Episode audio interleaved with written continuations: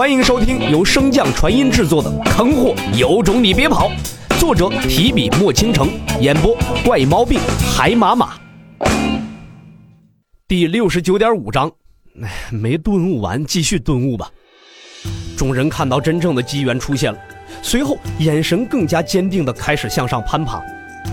而作为当事人的洛尘，则是对碑上的那些名字后方的数字更加感兴趣了。一便是只吸收了一道霞光吗？这榜首之人也不怎么样嘛。新的天梯每十节便有一处霞光，而榜首的苏齐寒后面的数字才是九而已。洛尘再次拾阶而上，面色微变。之前十级台阶其实压力并没有什么变化，而霞光后的这一级台阶，洛尘所承受的压力却是之前的两倍。洛尘静身调息，不再追求速度。每一步都慢如老鳖，仔细地体会每一级台阶所带来的变化。就在洛尘即将踏足第二道霞光之处时，公明踏上了这新的天梯。洛尘依旧是慢慢的前行，登上第二道霞光所在的台阶，开始尽数吸收并认真打磨自己的肉身。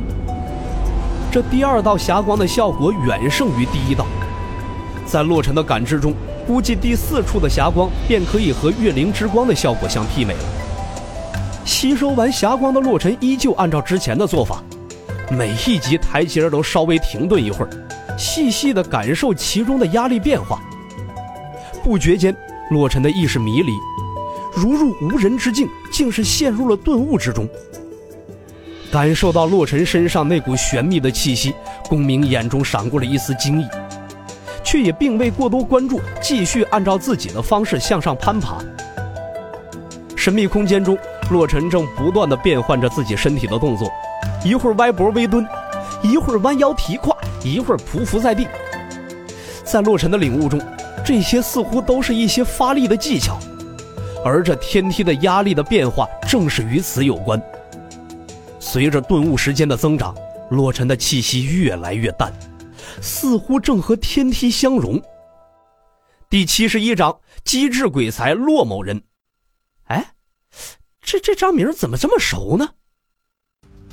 当洛尘再次醒来，正吸收着第五处的霞光，抬头望去，公明早已经将他超越了，正在向着第七处霞光迈进。而后方，严震和凌轩几人也踏上了新的天梯。石碑处隐约可以看到武心柔等人的身影。洛尘眉头一皱：“小脑斧哪儿去了？”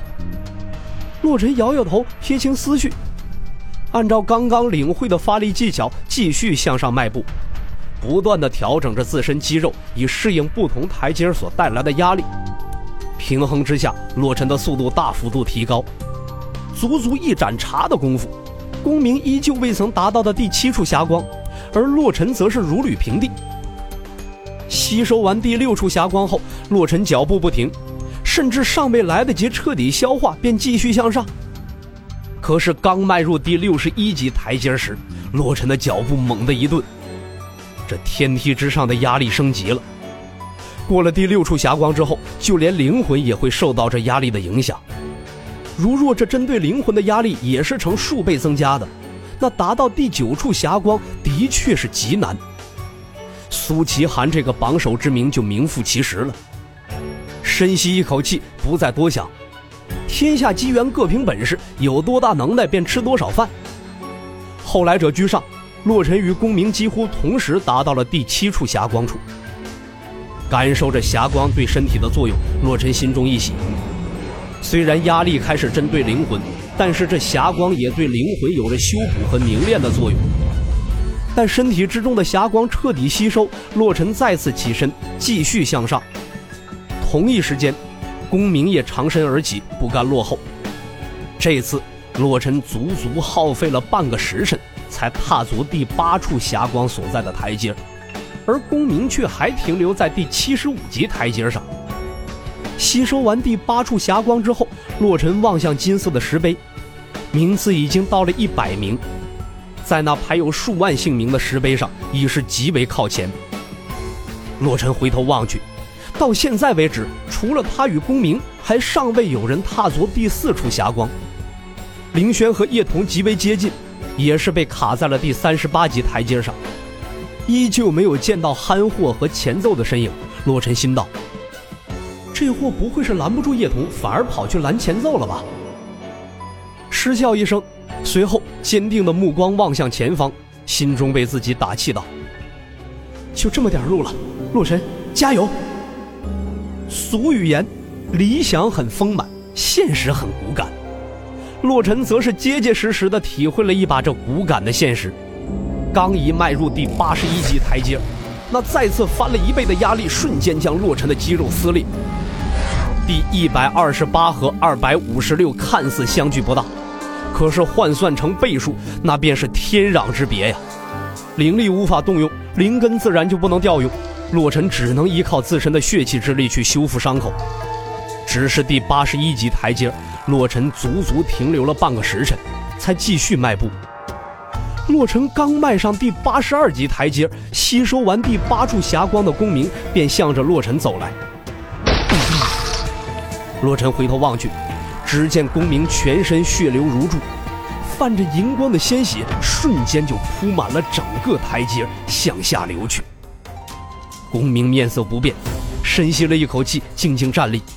肌肉不断的调整，将被撕裂的伤口堵起。洛尘收回目光，继续向前。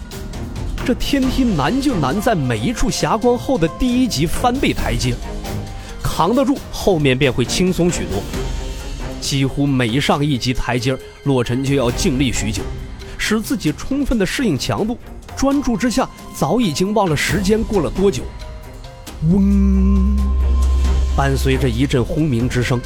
金杯之上，洛尘的名字由红色转为了高贵神秘的紫色，而此刻的洛尘则刚好迈上第九十级台阶。洛尘虽然注意到了这金杯的变化，却也未曾过多关注。第九处霞光一入体，洛尘便感受到了那霸道的力量，身体的经脉、血肉似乎都被染上了霞光的颜色，熠熠生辉。若说之前的八处霞光加起来将洛尘的身体强度提升了一倍，那这第九处霞光则是又提升了一倍，它的效果比前八处霞光相加起来都要强得多。于是机智鬼才骆某人又觉得自己行了。望着那骑在自己头上的十余人，洛尘甚是不解：怎么都是第九处霞光，他们的排名却比我高呢？难道是因为他们来得早？不甘心的洛尘便将目光望向了那天梯尽头处的大池中。要不然试一试？洛尘看着第九十一级台阶，犹豫不定。倒不是犹豫上不上，而是该怎么上。是的，机智鬼才洛某人便想出了一个机智的办法：跳上去。之前迈上台阶时，由于两腿受力不匀，导致一直是右半身受创严重。若是一下跳上去，嗯，洛尘坚定了自己的想法，深吸一口气，静心凝神。依旧站立在第八十一级台阶上的公明也放弃了治疗，静静的望着洛尘。下方的严阵、武心柔、叶童等人也接近是停下了自己的动作，望着那道黑衣身影。一时间，天梯之上落针可闻。就在众人的目光都被洛尘吸引时。却没发现，在天梯上方的虚空之中，有一对巨眸悄然出现。本集播讲完毕，感谢您的收听。如果喜欢，可以点击订阅哦，关注本账号还有更多好听的内容。还不快动动你的手指头！